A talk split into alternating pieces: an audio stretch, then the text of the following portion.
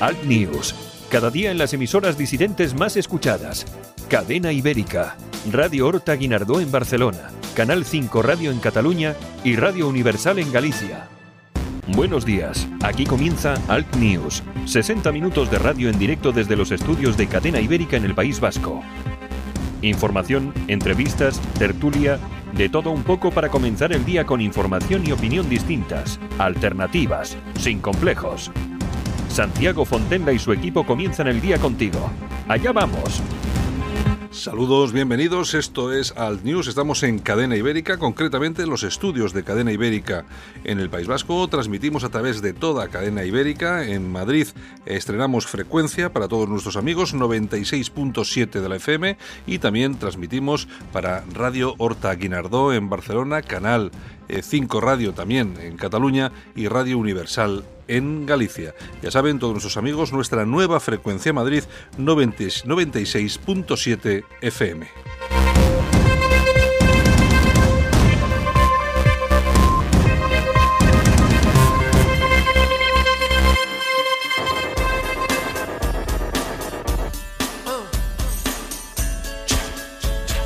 Y así estamos con el tiempo que hoy también nos trae temperaturas que decía aquel gélidas. 6 grados bajo cero las mínimas en Vitoria y Zamora.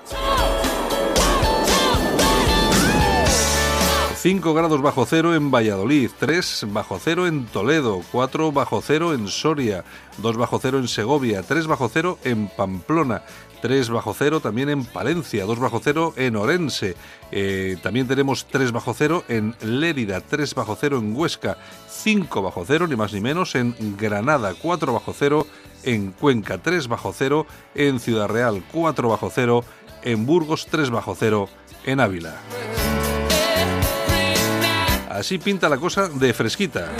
En La Coruña la máxima 13 grados. También tenemos en Barcelona 12, en Bilbao 9, en Burgos vamos a tener 10 graditos, en Cádiz 18, ni más ni menos, en Ceuta 16, en Cuenca 14. En Huelva 18, en Huesca 3, en Jaén 13, en León 12. Tenemos 16 graditos, bastante templado en Málaga, Melilla, Murcia. 22 en Palmas, en las Palmas de Gran Canaria y 22 también en Santa Cruz de Tenerife. Tenemos 16 en Sevilla de máxima, 14 en Tarragona, 15 en Valencia y en Zamora 8 de máxima y en Vitoria 8 de máxima, que son las dos mínimas máximas que vamos a tener, que son 6 grados bajo cero. Ni una sola gota en toda España, alguna niebla, pero va a ser un día soleado, pero muy, muy, muy fresco.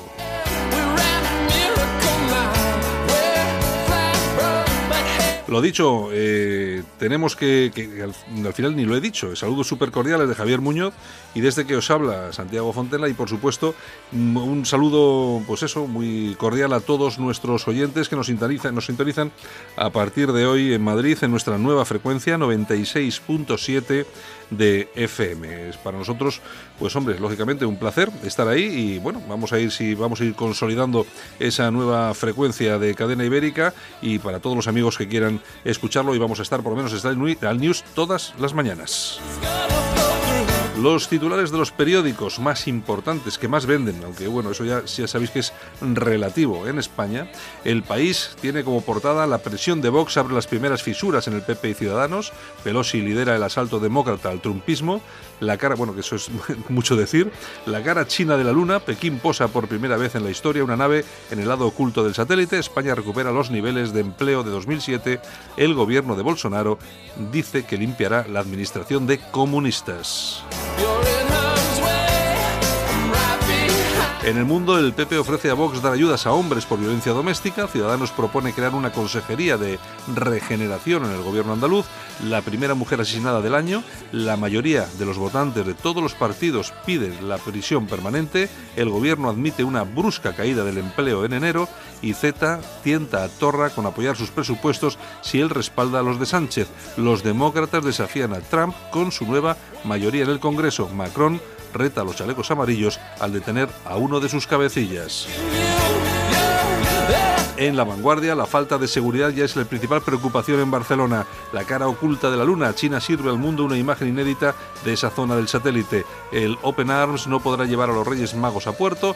Los condenados de la manada seguirán libres. La afiliación a la seguridad social vuelve a niveles precrisis. Y en ABC, China clava su bandera en la cara oculta de la Luna, el gobierno de Pekín logra un hito histórico para el estudio del origen y la evolución de los satélites y en su pugna con Estados Unidos en la carrera espacial. Espera cultivar algodón y aceite de colza para establecer una base permanente y convertirse en la primera superpotencia que colonice la Luna ni más ni menos. Eh, la frase puede sonar muy rimbombante, pero la verdad es que es una aventura grandiosa. Solo para los valientes que quieren un medio de comunicación alejado de lo políticamente correcto y de la realidad cocinada por los grandes medios de comunicación. Alt News. Somos diferentes. Somos alternativos. Con Santiago Fontenla. Y nosotros continuamos con los titulares de la prensa. En esta ocasión nos vamos al periódico. Crece la inquietud por la inseguridad en Barcelona. Por primera vez en 10 años, los barceloneses ven la falta de protección como el principal conflicto, que es exactamente lo mismo que está ocurriendo en Bilbao, por ejemplo. Las bicis se apegan a la acera, temor a la cesión de PP y Ciudadanos a Vox en la lucha contra el machismo. China logra el primer alunizaje en la cara oculta de la luna. Las rebajas hasta el 70% proliferan antes de Reyes.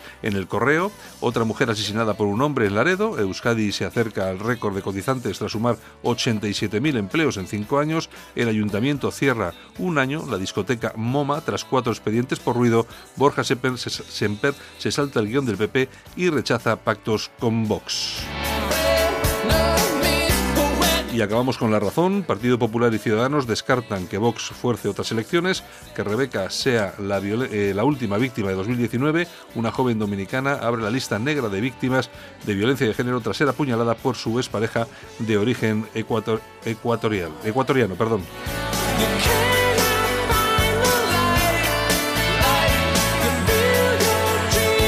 Y nosotros que después del ecuatorial, después del ecuatorial, en vez de ecuatoriano, que continuamos y por supuesto vamos a ir con el programa. Hoy vamos a tener a vamos a tener a Yolanda Cauciero Morín con toda la revista de prensa, lógicamente. Vamos a tener también a Juan Jara y a Armando Robles. Vamos a ver sobre lo que vamos a hablar sobre lo que está ocurriendo en Andalucía y sobre todo con Juan Jara que conoce eh, mucho de los entresijos de Vox y por supuesto no nos faltará nuestro minuto para recordar algo de historia con Pedro Ángel López. Lo dicho, vamos con ello. Buenos días, bienvenidos y venga, comenzamos. Alt News, una visión alternativa a la imposición de lo políticamente correcto.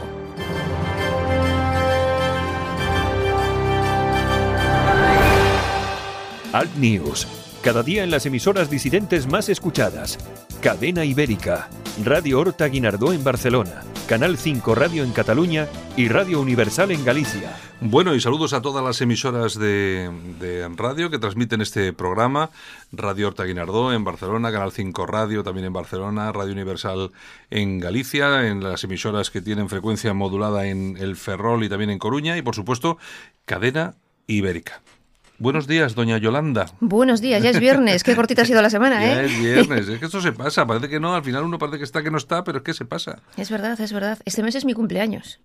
Mm, yo, yo lo dejo caer. Ella cumple, por lo menos cumplirás 28 años, por lo menos. Por lo menos. Por, lo menos 28. Por lo menos, por lo menos, por lo menos. Es que, como está Bueno, no te voy a decir nada porque me, me, me, denuncian o algo por acoso. No, no, no. Ya sabes que yo acepto todo tipo de... De piropos. De piropos. Sí, sí, sí, sí. Me gustan, me gustan. Bueno, bueno, me alegra un montón. Bueno, bueno ya sabes, ayer ah. eh, hablábamos de los eh, atentados yihadistas estos que, que, ha empezado el año y ahora tenemos violaciones y ah, pues, agresiones. lo normal. Entonces, lo, como, normal, lo como normal. el año, como el año 18. En, Bu- en Burrián han detenido a dos rumanos por eh, violar a una menor, supuestamente. En Villalbino, en León. eh, en, Laredo. en Villalbino. Tú fíjate qué nombre tan bonito. Pues sí, sí, sí. Bueno, es en, que, la- vamos. en Laredo tenemos un crimen. Sí, exactamente. O sea, que llevamos cuatro días. Sí, sí, a tope. Eh, A tope, a tope, Y empezamos eso, bien. Y eso que acabamos de empezar el año. Exactamente. Pero bueno, tú no te preocupes, que todo esto. Porque Son además, casos aislados. porque todas estas, todo esto que me acabas de contar, eh, ¿cuántos de ellos son nacionales y cuántos son extranjeros? ninguno, Ni- ninguno es español. O sea, son todos extranjeros, ¿no? No.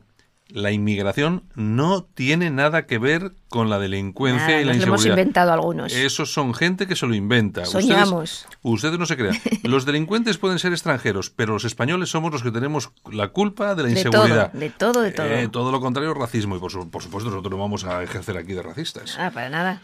Bueno. Yolanda, ha traído su perro como siempre. Aquí está, lo tenemos no, aquí no soy mi perro.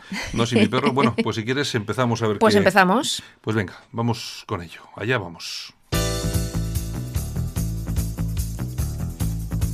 Café.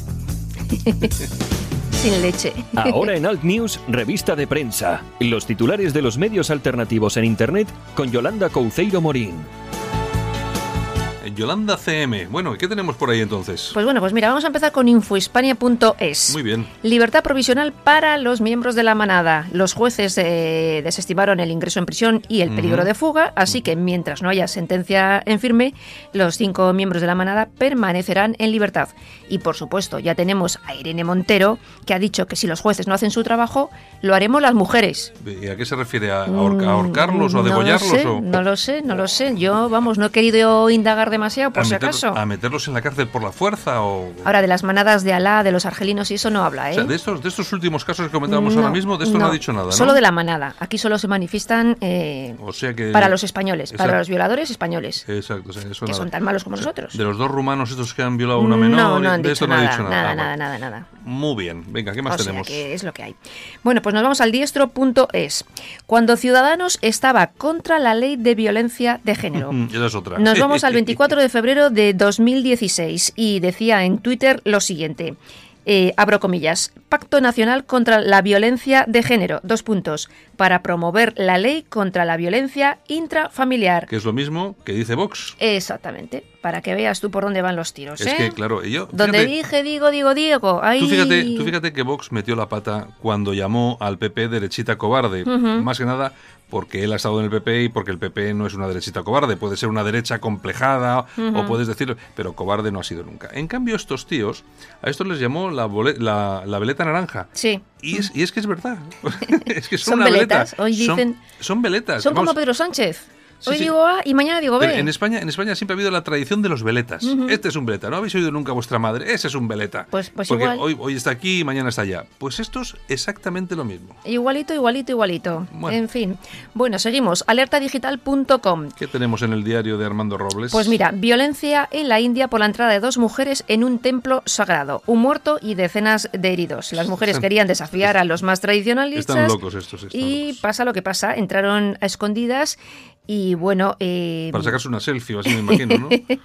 una selfie. No, te explico. En A estos eh, templos, las mujeres de 10 a 50 años no pueden entrar porque están en edad de qué? De menstruar. Ah. Entonces, está prohibido. Y en esta ciudad, en Kerala, pues eh, las, perdón, las manifestaciones y los golpes no cesan, policías heridos, coches, autobuses, etc.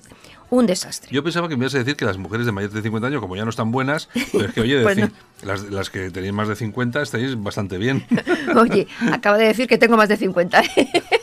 Oye, tú, no te- tú nunca has tenido complejos para decir la edad que tienes. para nada, para O sea que nada. no, estás- tú eres una... Bueno, no voy a decir nada. Te doy permiso, ¿eh? Te doy permiso. mira, vamos a ver, entre los chavales jóvenes hay un, hay una, hay un A ver qué término, dice. hay un término, hay un término inglés que es que es milf. ¿Sabes lo que significa milf? ¿Eh? es eh, eh, Madres buenorras o algo así. pues, madres, buen- madres buenorras a las que yo me mm, Ay, estos ingleses como son. Claro, entonces claro, ya cuando, ya cuando las mujeres pasan a cierta edad, pues ya pasan un poco de esa categoría. Oye, qué machista he quedado. ¿A que no? ¿A que no? ¿A que no?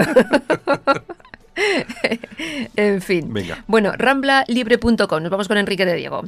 Violencia machista entre inmigrantes. Y nos vamos a Laredo, donde han detenido a un ecuatoriano que ha acuchillado a su pareja dominicana. Sí, sí, claro. El asesino de 29 años apuñaló en el tórax hasta morir a la chavala de 26. Este año vamos a hacer, eh, además yo quiero hacerlo así públicamente, vamos a hacer el esfuerzo de seguir todos los casos de violencia de género, con caso de muerte, por desgracia caso de muerte, eh, para ver cuáles están cometidos por nacionales y por extranjeros. Y los que no lo sepamos, los vamos a dejar en blanco, vamos a hacer una lista y cuando se aporte la nacionalidad, para sumarlo.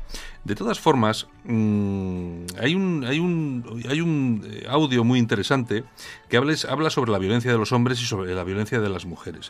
Hay unos datos muy interesantes en lo que se refiere a los niños asesinados. Es decir, madres y padres que asesinan a sus hijos. Exacto. Eh, ¿Te acuerdas de Luis Bretón? Sí, sí, que está en la cárcel hijos? todavía. Bueno. ¿te acuerdas lo que se montó, aquello que mató a sus hijos? Efectivamente, sí, lógicamente, una burrada. ¿no? Pero resulta que eh, las mujeres También matan a sus hijos. también matan a sus hijos. Y los datos son espeluznantes. Hace unos días, eh, pues estaba, me parece que era el presidente de los criminólogos de España, la Asociación de Criminólogos de España, estaba en un programa, creo que era, no sé si era en, en- en Antena 3 o, bueno, da igual, pues al final todas las televisiones son iguales. Eh, y entonces, y hablaba un poco de este caso. Sí o sí te parece, vamos, a, vamos a escuchar. Ujú. Estamos midiendo con la misma vara. Atención a los datos. Siempre el hombre ha sido, eh, a nivel de criminal, a nivel de criminológico, siempre ha sido un- una actitud más cazadora. Y la mujer tiene otro tipo de personalidad a la hora de cometer delitos. Por eso hay delitos que son más habituales en hombres y otros en mujeres. Por eso mismo, eh, por ejemplo, el síndrome de Munchausen es un eh, caso habitual que se da en mujeres, que son mujeres que matan a sus hijos o a las personas que cuidan. En este año en España ha habido más casos de mujeres que han matado a sus hijos que hombres que han matado a mujeres, a sus exparejas. este ¿Cuántos? ¿Cuántos, cuántos niños? ¿Cuántos ha habido? 67 llevamos, Siete hijos asesinados por sus madres. por sus madres. Y 60 67. 67 niños asesinados por sus madres. Atención que esto sigue. hablar con expertos. No, no, no, porque ahora, claro, está la Fallaras esta aquí en la tertulia que se vuelve loca, claro. Separemos, no, Pero no, otra no, cosa que es importante y que ha no, dicho voy a decir Todo algo. es medible. No, voy a decir solo algo. las Sí, cosas pero vamos a ver, cada puede- cosa en su medida. cada cosa en medida.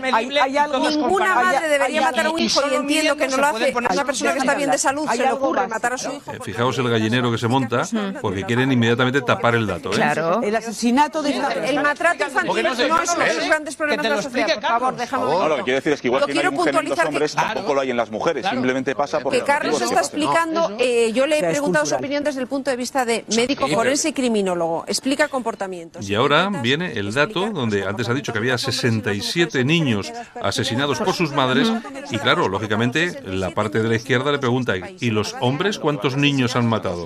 Y vienen los datos. Madres, madres. ¿Y ahí la misma estadística de padres? No. ¿No hay un estudio para saber cuántos padres han matado a sus hijos? La hay, pero es mucho menor, no llega a 10. A A 10. 10. Ahí está el dato. Es decir, que 67 niños asesinados por sus madres ¿Y 10? 10 por sus padres. Vamos a ver. Todo, da igual que sean 10, 20 o lo que sea, todo es una, es una barbaridad. Es, es, es, vamos a ver, es algo insoportable que se mate a un niño, a 10, a 67, me da igual.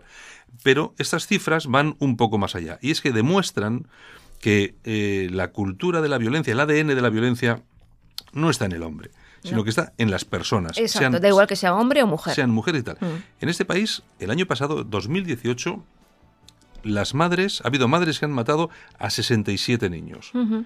Más, son más niños de las mujeres que han asesinado hombres, que están tarados, lógicamente, si nadie niega eso. Es decir, lo que están haciendo, por Condenamos ejemplo, todo por igual. por igual. Pero hay que reconocer que, claro, si el hombre es un asesino, es un violador, es no sé qué, entonces las madres que matan a 67 niños este Son- año, que son son, asesinas. entonces son asesinas. Las mujeres en general son asesinas entonces. ¿Lo llevan en el ADN? ¿Lo En el? ADN, claro. Yo creo que no. Claro, es que es- al final estamos eh, creando enemigos en donde no los hay. Taraos, hay siempre va a haber tarados, hombres Y mujeres. y mujeres. Pero lo que pasa es que aquí ahora hay una ideología de género que se nos quiere imponer, por la que todos los hombres son malos y son violadores y asesinos, y las mujeres son víctimas. Y ya vemos que no, los datos no. 67 niños asesinados Por sus madres. sus madres. Ya me van a contar ustedes exactamente cuando estos tipos vengan a contarnos la historia de la violencia de género, de qué coño per- perdón por la expresión, están hablando. Exacto. Porque hablamos aquí de unos casos, perdón, execrables. Vamos, es una cosa matar Brutal, niños. es que, la, brutal. que en la mayoría de los casos son bebés, por Sí, cierto. sí, sí, sí. Entonces, ¿en qué estamos? Y entonces, lo que dice Vox, que yo enlazo un poco con lo que dice Vox, que están diciendo, no, es que Vox está a favor de que maten a las mujeres. Pero ¿qué tonterías está diciendo usted? Lo que Vox está diciendo es que tiene que haber una ley. Hay que derogar esta ley que solamente hace culpables a los hombres y hay que poner en marcha una ley que proteja a todos, a los hombres, a las mujeres, a los niños, a las niñas, a los abuelos. Porque si no, esto se desmadra. Claro, porque es que no hay un culpable solamente y estas cifras lo demuestran. Los hombres, no solo los hombres son culpables. Las personas. Las personas, 67 niños asesinados por sus madres. Y lo que más me fastidia de todo esto es que la izquierda es cómplice de todo esto. Sí, exacto. Porque intenta acallarlo. Efectivamente. Bueno, ¿qué Bueno, seguimos. La tribuna del País Vasco.com. Vamos allá. Islamistas violentos se infiltran entre los chalecos amarillos franceses. Bueno. ¿Qué consecuencias tendrá para el gobierno de Macron si el yihadismo consigue manipular a las masas francesas? Pues Bruno Coutet, que es, el, es investigador del Centro de Ciencia Política de París, ha dicho que hemos visto imágenes que crecerán y pueden tomar fuerza política anárquica. Esto es muy grave. Es que la gente lo que no entiende. Bueno, que no es que no entienda, es que como no, No se lo no, explican, exacto. como no se lo explican, no lo sabe. Y a es que, se lo explicas no quiere entenderlo. Claro, es que vamos a ver, el- el- los musulmanes en Europa no son cuatro señores que trabajan en su carnicería halal y de vez en cuando van a la mezquita. O sea, no. Son eh, eh, sectores de población numerosos, perfectamente organizados, que por supuesto desde las mezquitas, que es donde se organiza, en la mayoría de los casos con mensajes absolutamente radicales, y hay un vídeo magnífico que yo creo que tú colgaste de, un, de una charla eh, en una mezquita, Sí. En donde el, el tipo que dirigía aquello les empieza a preguntar a todos los que estaban allí a ver si eran radicales o no. Todos decían que no, pero usted está, cu- ah, está de acuerdo en matar a la mujer si pone los Sí. Y todos decían que sí. Y, pero ustedes son normales, musulmanes. no? Sí, sí, todos somos mus- musulmanes normales. Claro. Y es lo que no acaba de entender absolutamente nadie. Y es que esto va más allá de considerar a un tío que trabaja en una carnicería halal. Que no es eso. Que no, es eso, que es no mucho, mucho más grave. Bueno, Bueno, pues nos vamos a casoaislado.com. Vale. Marruecos chantajea a España y Qué pide que los marroquíes tengan estudios pagados a cambio de controlar la inmigración. Qué claro, raro, o sea, qué raro, qué raro. En noviembre el presi ya confirmaba que los marroquíes iban a tener becas para acceder a todos estos estudios gratis, mientras los españoles, muchos españoles, no pueden acceder a las universidades porque no pueden pagar la matrícula, por ejemplo. como se decía antes en español antiguo, se comen los mocos. Mientras, los españoles se comen los mocos, los otros vienen con todo pagado. Y ahora los estudios. Lo que pasa que es que sufrimos un chantaje permanente por parte del, del sultán. Permitimos ese chantaje, claro. el sultán dice, oye, o me ponéis esto, os suelto o abro las, las, las puertas aquí para que os lleguen 800 tíos en pateras. No, pues mira, como abras esto, vamos a tomar otras medidas. Lo que pasa es que tú fíjate cómo son las cosas. Tú imagínate que mañana tenemos un conflicto serio con Marruecos. Le decimos, vamos a ver, aquí se acabó el tema. Tú, tú sabes, bueno, y seguramente la mayoría de nuestros oyentes saben, que todo el armamento que compramos nosotros a Estados Unidos no podemos utilizarlo. Es decir, en- eh, existe un contrato eh, sobre ese armamento eh, que tiene un punto en el que dice que no se puede utilizar contra Marruecos. Sí. Porque es, eh, o sea, no, o sea, es decir, nosotros le compramos un tanque a Estados Unidos y no podemos llevarlo a, Mm. Pele- a pele- a pelear contra los marroquíes. No lo podemos utilizar. Pues qué bien. Así que imagínate tú en la situación en la que estamos y luego que nos reímos de los, de los, de los marroquíes, pero es un ejército que, quieras o no, Ríanse ustedes. que está, está permanentemente en marcha, en guerra con el Frente Polisario, pegando tiros todos los días, es decir, y sufren el desierto. O sea, que nosotros sí, vale, tenemos la legión y todo es muy bonito, los paracaidistas, y vemos la bandera y se nos ponen los pelos de punta, pero al final te tienes que enfrentar con una cuadrilla a estos tíos y cuidado que no son moco de pavo. Eso de subestimar al enemigo, ya como que no. Y cuidado con el ejército marroquí, que efectivamente es inferior inferior al español, pero, pero, más peligroso. pero mucho más peligroso Sí, sí. porque está curtido en combate, porque de hecho lleva en guerra Mm. desde, desde que tenemos eh, uso de razón. Así es. Bueno, Bueno, pues ¿qué nos vamos más? a ir con las toñejas. Pues vámonos, si quieres. Muy bien, pues se las vamos a dar a Santiago Pascal. Qué raro. Qué, qué- qué raro, qué raro que le pegue. Hoy hace mucho que no hablo de Santiago, ¿eh? Qué, O sea, qué- qué raro que le pegues al pobre Santiago Pascal unas toñezas. Pues un poquito de toñeja, porque yo creo que está forzando demasiado la máquina en Andalucía y no está el horno para bollos. Que Mm. si vuelve a haber elecciones van a ganar los eh, socialistas. Si, si ponen en marcha el tema para que haya unas elecciones nuevas, los 100.000 tíos del PSOE que no han votado, que se han Van quedado a en casa, votar. va- vuelven y, y ganan otra vez las elecciones. Exactamente. Eso, está claro. Bueno, Así que, bueno, ponte las pilas. ¿Y qué más? Pues aplausos para Alejandro Fernández del PP. Pues bueno, vamos a ver.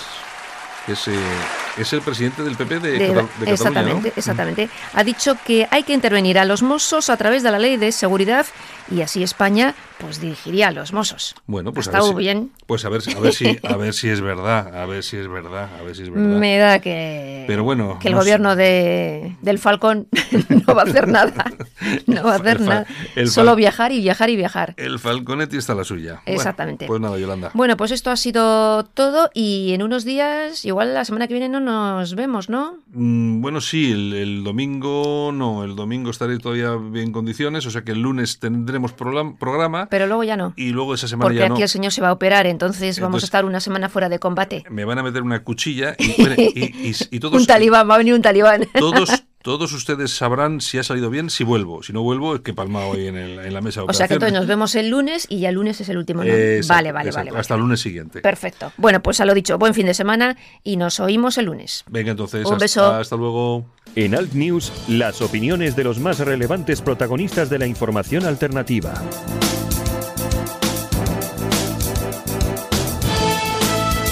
Y vamos a continuar nosotros con el programa. Vamos a ir a esa tertulia que hoy vamos a tener con nuestro compañero Armando Robles y Juan Jara. Vamos a ello.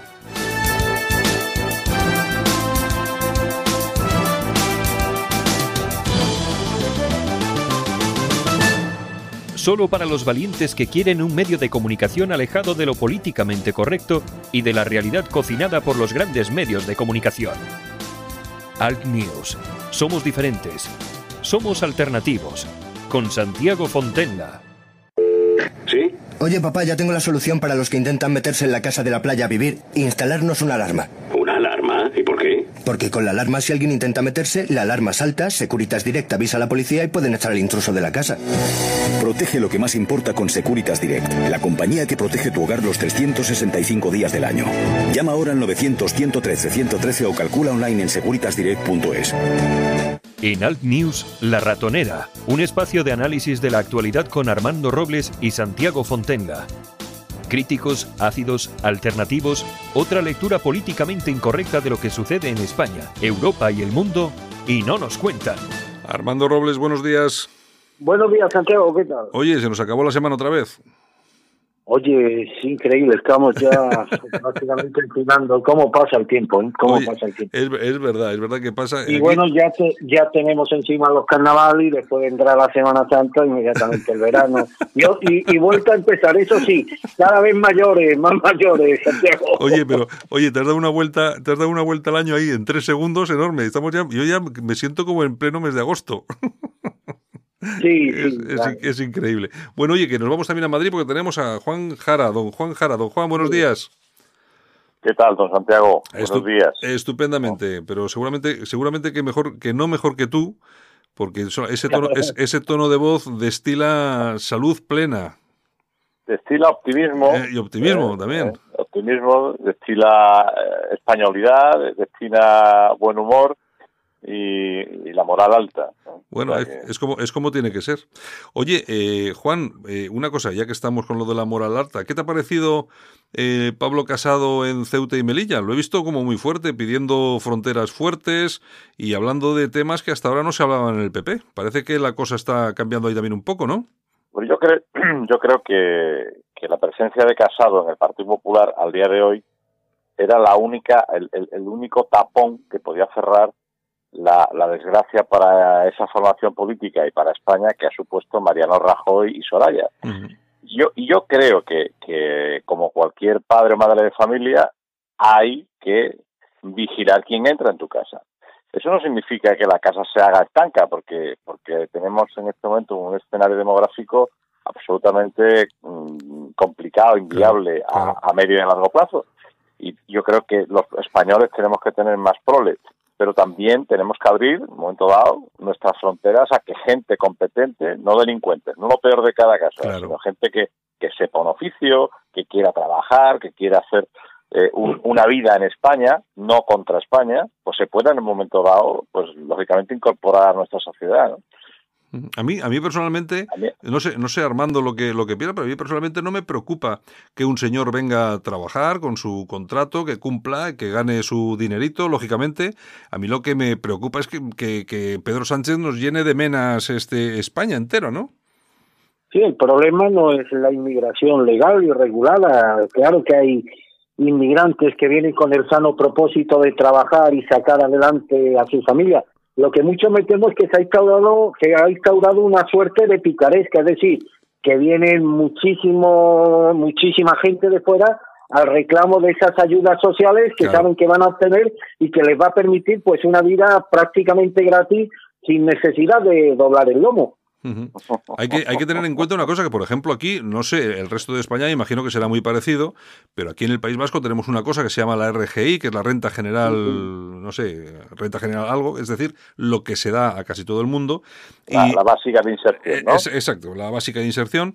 Y entonces, claro, nosotros tenemos aquí un montón de, un montón de, de, personas, sobre todo son magrebís, etcétera, etcétera, pues que, que, vienen y cobran esas ayudas sociales. Al final, eh, eh, aquello de vienen a pagar las, las pensiones se ha convertido justo en lo contrario. Les mantenemos nosotros. Es cierto que vienen otro tipo de inmigrantes a colaborar, a aportar al país, lógicamente, y en su mayoría latinoamericanos y de la Unión Europea que vienen a España y vienen, pues, pues bueno, pues con todas las de la ley a trabajar. No, eso no quiere decir que tampoco no venga alguno malo, pero bueno, pero no es lo, lo, corriente.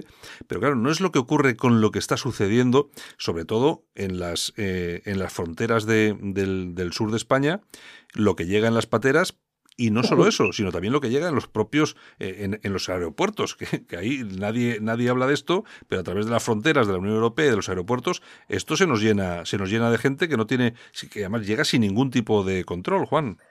Vamos a ver, yo, yo creo que eh, eh, el problema, por lo menos sobre el papel, no debe ser tan difícil.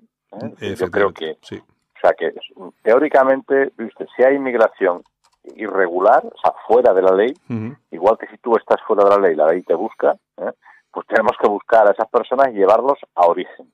Y si no podemos identificar su origen, por lo menos tenerlos censados, saber quiénes son, a qué se dedican, incluso, ¿eh? incluso intentar repatriarlos y si no, por lo menos emplearlos, o sea, regularizar esa situación no como un efecto de llamada, sino como, o sea, no, no, no dándole derechos a estas personas, sino buscándoles un empleo para que por lo menos paguen el IVA, ¿no? Del pan que comen y, impuestos mm, que puedan deducirse todo eso para contribuir. Y que aporten, sí. Claro, claro, que aporten y sobre todo saber dónde están, quiénes son, a qué se dedican, ¿no? No, no mantener una situación de como como no están en, los listados oficiales no existen. Esto es una bomba, ¿eh? una bomba social, económica, de convivencia que genera suburbios, segregación, es un desastre. Mm, entonces, lógicamente, si, si eso lo taponas en origen, mejor. Pero después hay fenómenos que se, que se producen. Entonces, real, realmente la, dignidad humana está por encima de la ciudadanía de un Estado o de otro, de una nación o de otra. O sea, por lo tanto, a mí no, a mí no me parece mal que se atienda a una persona en estado de necesidad. ¿eh? Lo que no podemos convertir es eh, eh, que España sea mañana pues mm, Guinea Coronaki, porque no, no, no puede ser, porque entonces deja Guinea no va a funcionar y no va a funcionar España, ¿no? Porque porque lógicamente España es el resultado de generaciones, de siglos de trabajo de muchísima gente. Y no se improvisa esto. Y desde luego la, la frontera tiene que funcionar como una herramienta de gestión de la gente que se incorpora a nuestra sociedad. Aquí, aquí, hablaban, aquí hablaban hace no demasiado tiempo, Armando, de las, las famosas concertinas en la frontera. Yo no sé si las han quitado o no, me imagino que no, porque sería, sería un desastre, ¿no? Pero hemos, yo he visto eh, hace, no sé, yo creo que lo he visto ayer o, antes de ayer, un vídeo de la Nochevieja en la frontera, no sé si era de Ceuta o Melilla, que me ha parecido horrible, con cientos de personas, claro, había cuatro guardias civiles porque el resto estaba pasando la noche vieja en su casa y ahí pasaba, ahí pasaba de todo por la, por la frontera. Es decir, hay un descontrol tan grande porque efectivamente, frente a esos eh, inmigrantes que llegan a España con su contratito, que vienen a trabajar, a aportar, a, pues bueno, a estar normal y tranquilamente, tenemos todo esto que además son siempre personas, no son ni mujeres ni niños, son siempre personas adultas, eh, fuertes, alimentadas, que no sabemos ni quiénes son, ni dónde han estado, ni si son delincuentes, Ah, ni a qué vienen, ¿no?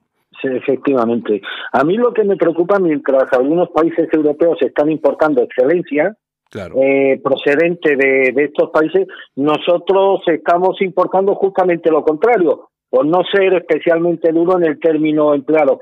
¿Qué significa esto? Pues bueno, que las personas que están llegando a España, desgraciadamente, son gente con una bajísima cualificación intelectual y profesional y solamente van a poder tener acceso a determinados empleos humildes en competencia directa pues con los sectores, valga la redundancia, más humildes de la población española.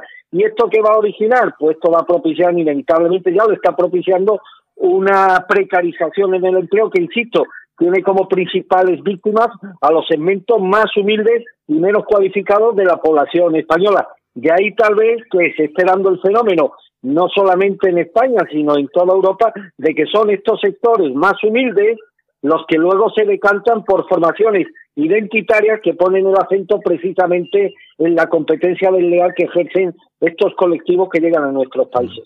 Efectivamente, ahí tiene, te doy toda la razón. Bueno, y vamos un poco con el, con el tema que, que, que, me gustaba a mí, que me gustaría tocar, que es lo que está sucediendo en Andalucía. Parece que Vox ha decidido aumentar la presión sobre el Partido Popular y Ciudadanos y ha advertido a los dos partidos que su apuesta por el cambio no va a ser gratuita. ¿eh?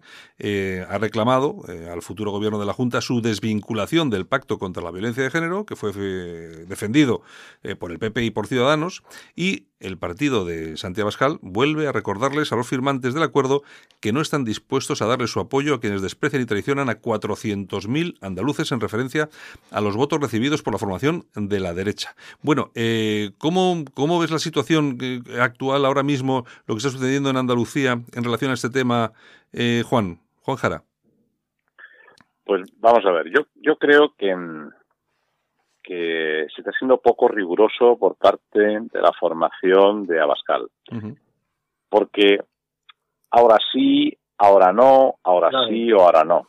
Es decir, lo que no, lo que no se puede hacer es planteamientos, digamos, eh, disruptores de una mecánica que debiera estar claro desde el minuto uno. Es decir, yo entiendo que en una negociación cada uno pone sus condiciones. Lo que no las puede es cambiar durante la negociación. ¿Eh? El filibusterismo de Abascal es ampliamente conocido. Los que lo hemos tratado de cerca lo tenemos como un estigma. Este señor ahora trae a primera línea y hace incluso ¿eh? que se empiece a valorar una repetición electoral en Andalucía uh -huh. por, por un tema que siendo importante ¿eh? como es el tema de la violencia eh, doméstica o intrafamiliar, o, no, no, no lo puedes poner en el ranking número uno de las prioridades de un gobierno después de 37 años de gobierno del PSOE en Andalucía. Uh -huh. y, si, y si tan importante es, pues realmente lo pones en el minuto uno. O sea, no voy parcheando en base a cómo me vaya, ¿no? Buscando titulares, buscando salir. O sea, me parece poco poco estético, poco ético, uh -huh. me parece que obedece a un sentido absolutamente oportunista de la actualidad y mm, realmente muy poco constructivo con lo que es una relación que, hombre, que lo razonable es que pudiese durar cuatro años. -huh. Armando, entonces, ah, eh, perdona Juan, eh, Armando, yo eh, lo, que, está diciendo, yo, espera, yo, espera, un segundito, eh, que te quiero hacer una pequeña reflexión antes de dejarte, de dejarte hablar.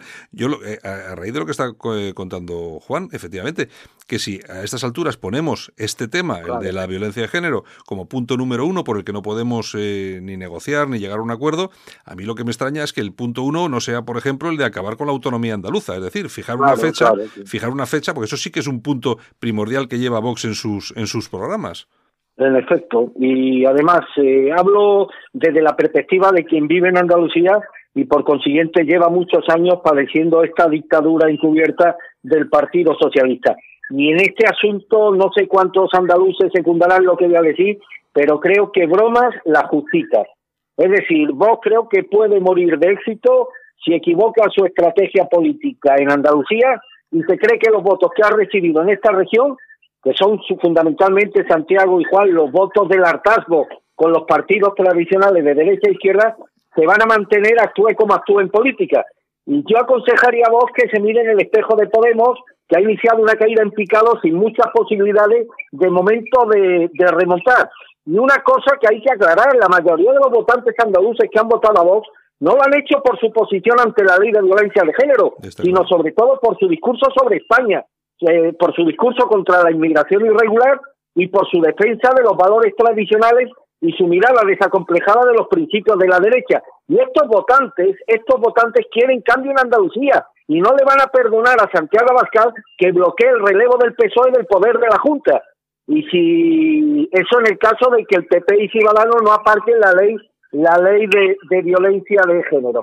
Así que para su futuro, mejor le vendría a Vox ser protagonista del cambio en Andalucía que están reclamando a gritos millones o cientos de miles de andaluces que empecinarse en posturas que a largo plazo no le van a traer réditos políticos, sino creo que justo justamente todo lo contrario. Eh, Juan, eh, porque si efectivamente Vox no da su brazo a torcer en este asunto eh, y vamos a una repetición de elecciones, aquí, aquí ¿quién paga el pato? ¿Vox o el PP y Ciudadanos? Hombre, yo mi, forma de, ver la cuestión es que Vox es la quinta fuerza, es un melón por calar y está intentando imponer una, una dinámica digamos, eh, poco, poco, poco clara, ¿no? Disruptiva, en zigzag, para romper un, acuerdo que ha costado semanas urdir de 90 puntos, ¿no? Donde efectivamente se puede estar de acuerdo más o menos.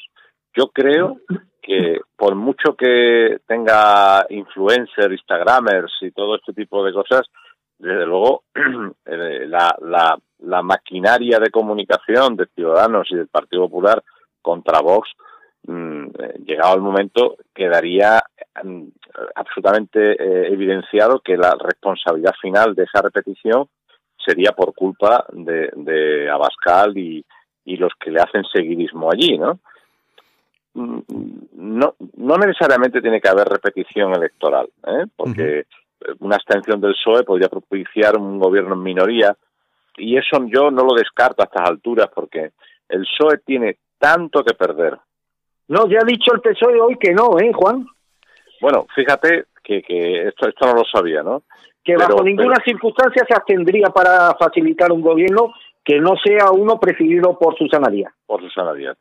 Si, si esa condición es inamovible, pues podría ser, podría ser que efectivamente no fuéramos, eh, no hubiese otra alternativa que repetir los comicios.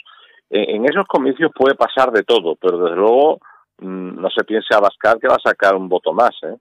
Más bien, como decía muy bien Armando, yo creo que se pueden dar un castañazo porque ahí imperaría un poco la ley del, del voto útil y el voto útil para que Susana no saque ¿eh? una, una mayoría más amplia sería votar Ciudadanos o votar Partido Popular, o no votar una formación que está en la génesis de ese segundo proceso electoral yo, yo creo que alguien, como yo creo que ha dicho Armando muy bien, ¿eh? que va a morir de éxito en la primera andanada de, de, de, cañones. ¿eh? Esto no, en fin, desde luego. Pues yo me, yo me atrevería a pronosticar, querido Juan y querido Santiago, que si se repitieran elecciones autonómicas en Andalucía, mmm, daría como segura la, la victoria amplia del bloque de izquierda. ¿Por qué? Pues porque esos 100.000 votantes socialistas que en estos últimos comicios se han abstenido, entiendo que tendrían ahora una motivación adicional para acudir a las urnas y darle el poder al bloque de izquierda. De acuerdo contigo, podrían movilizarse mucho más y podría generar un deslizamiento en los escaños que favorecese a la izquierda. En fin, eso, eso desde el punto de vista de, de, Andalucía y de España, desde el punto de vista de, de, de, la nación y de la región andaluza, sería una catástrofe pero en particular para Vox desaparecerían del mapa. Si a la primera de cambio coge y traicionas ¿eh? por, por tu falta de, experiencia, por tu afán de protagonismo, por tu frivolidad o por tu por lo que sea, abocas a las instituciones después de un cambio que lleva siendo demandado ampliamente en muchísimos sectores, y aquí ha quedado demostrado el día 2 de diciembre, lo pones en solfa por un tema que siendo más o menos relevante, ¿no? La dignidad no de la mujer, la dignidad de la persona humana, sea hombre, mujer, anciano o menor, me da igual, ¿no? Es un tema importante, pero no lo puedes poner mm, de hoy para mañana, ¿no? El día 2 de enero pienso que esto es súper relevante y lo condiciono todo a eso. Oiga, usted, usted es un frívolo, por no decir un canalla, ¿no? Bueno, aquí la cuestión es la siguiente, es que, eh, eh, vamos a ver, ahora eh, Vox está defendiendo a capa y espada todo este, todo este asunto, por otro lado hay, fíjate, la última encuesta de Sigma 2 que ha publicado el, el Mundo le da a Vox entre 43 y 45 escaños, aproximadamente un 13% de intención de voto, ya veremos si será mayor, posiblemente sea mayor, porque queda tiempo, pero claro, eh, yo creo que las personas que ahora mismo están pensando en, votar a Vox ahora mismo están siguiendo muy de cerca qué es lo que está pasando en Andalucía. Y yo creo que ese votante de derechas que puede ir de incluso de Ciudadanos y, por supuesto del Partido Popular hacia la formación verde, yo creo que si mm, está haciendo un pequeño análisis de todo lo que está pasando, si Vox llega a poner en peligro lo que es el cambio en Andalucía por este asunto, yo creo que lo va a pagar en las urnas, Armando. Yo creo que sí, yo creo que sí. Y yo aprovecharía, Juan, tú que conoces bien Vox, porque has estado dentro, conoces a sus principales dirigentes, la jugada política de Vox es especialmente peligrosa para los intereses de este partido. Están tensando la cuerda. Entonces yo te pregunto, Juan, imaginemos que tanto PP como Ciudadanos no cambian un ápice su posición con respecto a la ley de violencia de género y Vox propicia con su no apoyo a estas dos formaciones el que se repitan elecciones en Andalucía con un previsible escenario de victoria de victoria socialista. Pero imaginemos también que Vox, pues bueno, eh, flexibiliza su posición y al final decide apoyar un gobierno de la Junta presidido por el Partido Popular, abominando en este caso estos principios que tanto ha dicho defender por puro cálculo electoral. Te pregunto, Juan, eh, ¿hasta qué punto vos estaría dispuesto, está dispuesto a tensar la cuerda, incluso corriendo el riesgo de que esta se rompa? Vamos a ver, yo creo que la, es que, claro, son opiniones personales. Claro, claro, claro. pero, pero, yo creo que Vox no tiene cuerda que tensar. Es decir, ellos están a la caza, a la búsqueda y captura de cuota electoral para llenar mm, la urnas de sus votos para después pasar la cosecha y al final, al final, pues hacer ¿eh? de, de, lo que es nada, porque Vox hasta ahora era nada, 22 concejales en toda España. O sea que era, era absolutamente irrelevante desde el punto de vista institucional. a partir del Vista Alegre y Merced a Tezanos y a Federico de Menelo Santo, pues adquiere una dimensión muy por encima de lo que habían pensado sus dirigentes. ¿Hasta dónde puede pensar Abascal? Bueno, pues no lo sé pero, pero conociendo al personaje, y esto es una fábula, ¿no? esto es todo presunto, ¿no? Imagínate que un amigo de Susana, que se haya beneficiado de cientos de millones de euros en facturación, coge ¿eh? y a un dirigente, a dos o a tres, le lleva un maletín con dos millones de euros. Oye, ya tengo casoplón en Galapagar o en Boadilla del Monte y automáticamente a mi Vox me, me, me sobra, porque ya tengo casoplón. ¿eh? no tengo Irene, tengo a Lidia o a Macarena o a quien sea, ¿eh? ya tengo ya tengo mi vida resuelta.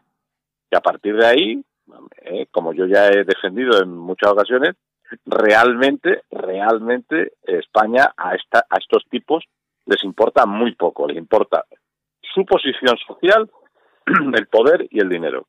Eso lo he podido, lo he podido valorar muy en, muy en directo. A partir de ahí, ¿Es posible, eh, y es una pregunta absolutamente retórica, pero, pero ahí, ahí la dejo, ¿no? ¿Es posible que alguien, eh, dice, le haya podido decir a estos dirigentes, señores, aquí hay una bolsa, eh, pero claro, hay que romper? Lo dejo, ¿eh? Bueno, bueno, bueno, bueno, acabas, acabas de lanzar. acabas, Andalucía. acabas de lanzar. Se ha, abierto, se, ha, abierto una posibilidad y el amigo Juan, pues, nos acaba de dar un clarísimo titular para mañana, Santiago. Hombre, pues es que ha lanzado una bomba aquí, como quien no quiere la cosa. Una bomba. es que las cosas, desgraciadamente, pasan. Sí, pasan. Escucha, Juan, que si esto lo digo yo, que no conozco a los dirigentes de Vox, pues bueno, tiene un peso relativo Pero hombre, lo dice alguien que los conoce, los ha conocido de una forma muy estrecha durante muchos años. Desgraciadamente para mí. bueno, bueno. Oye, a, lo mejor afortunadamente para España, nunca se sabe. Nunca, nunca se sabe. Y, eh, Juan, ¿y quién está marcando la estrategia de voz en Andalucía? ¿Bascal o Ortega Smith? O Steve Bannon. ¿Perdón? Steve Bannon. O Steve Bannon. Steve Bannon. No, a ver, en Vox solo manda Bascal.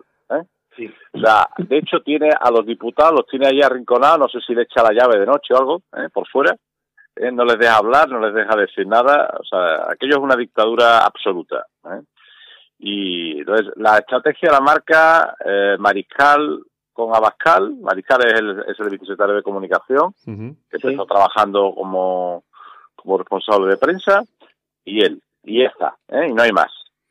Y Ortega Smith es el mayordomo. ¿eh? No sé, yo es que no, yo es que no los conozco, no puedo, no puedo hablar porque es que no los es conozco. Es el mayordomo, es el que lleva y trae, ¿eh? no hace otra cosa. Tiene poco criterio y, y, lo que pasa es que es un fiel lacayo y lo que es la voz de su amo y lo hace todo. Hombre, ¿eh? este hombre, este hombre, el mariscal este que comentas, yo creo que sí que ha hecho una buena labor ahí en redes sociales y todo esto. Sí, pero yo creo que ahí, eh, o sea, que yo conozco a Manolo, es un tipo muy majo, y inquieto y es una persona eficaz, ¿no? Pero eh, lo que lo que se ha hecho en redes sociales no lo ha hecho él solo. Claro, claro. ¿Vale? Entonces, ¿quién ha hecho esto? Pues ah, yo veo que en Vox, de pronto, sin tener todavía ningún tipo de subvención pública, ni de pronto hay muchísimos recursos donde no había más que pobreza. Ya. ¿Vale? Y yo, yo he estado poniendo dinero para poder ir yo a los sitios. O sea, oye, el aparcamiento, la gasolina, el, billete, todo esto lo he puesto yo. O sea, yo jamás he pasado un ticket, jamás. Claro, es que no sé, jamás. Sí, sí, Armando. No, una cosa, Juan, y hasta donde tú sabes, insisto, hasta donde tú sabes, este aumento de los recursos que ha tenido vos con un importante incremento en el número de afiliados, ¿ha contribuido al mismo tiempo a que se incremente el patrimonio personal, personal de algunos de ellos? ¿Hasta donde tú sabes? Bueno, realmente eso yo no lo puedo afirmar. ¿eh? Yo sí sé que que, pues, porque ha salido por ahí en redes sociales, que se han gastado 40.000 euros en una furgoneta para pasear al César. Bueno, pues esos 40.000 euros es muchísimo dinero, ¿sabes? Esto, eh, ya, pero bueno, pero claro, tú imaginas, pero tú, mira, vamos a ver, pero es que ahora, por ejemplo, con los resultados que han tenido en Andalucía, van a recibir, se calcula que aproximadamente un millón y medio de euros. Claro, claro, pero ese dinero hay que justificarlo, ese dinero entonces ese dinero tiene que salir de las cuentas contra una serie de facturas, en que, y después cuando lo reciban, porque todavía ese dinero, pues eh, a lo mejor ya este mes cobra los diputados, pero pero las asignaciones son progresivas, no, no se liberan de hoy para mañana. Lo que quiero decir es que están abriendo sedes en las provincias, todo de forma muy precipitada. Y yo lo que me malicio, aparte de lo que soy capaz de intuir, ¿no? Es que alguien está poniendo ahí mucho dinero. Lo he dicho en algún medio, en alguna declaración o incluso en redes sociales, que aquí hay una... Yo tengo la sensación de que el, crowdfunding, el, el, micromecenazgo en, en, la, en el idioma de Cervantes, mm, no es más que es una malla de, de, financiación que lo que está haciendo es conseguir fondos, captar fondos de forma anónima, pero de pocas personas. Ya, ya. bueno, que es, que es, lo que es, de lo que se acusaba también a Podemos en su momento. Sí, pero Podemos lo hizo bien. Eh, o sea, fue fue inmoral, ¿eh? igualmente, como podría ser el caso de, de Vox, fue absolutamente inmoral, pero desde el punto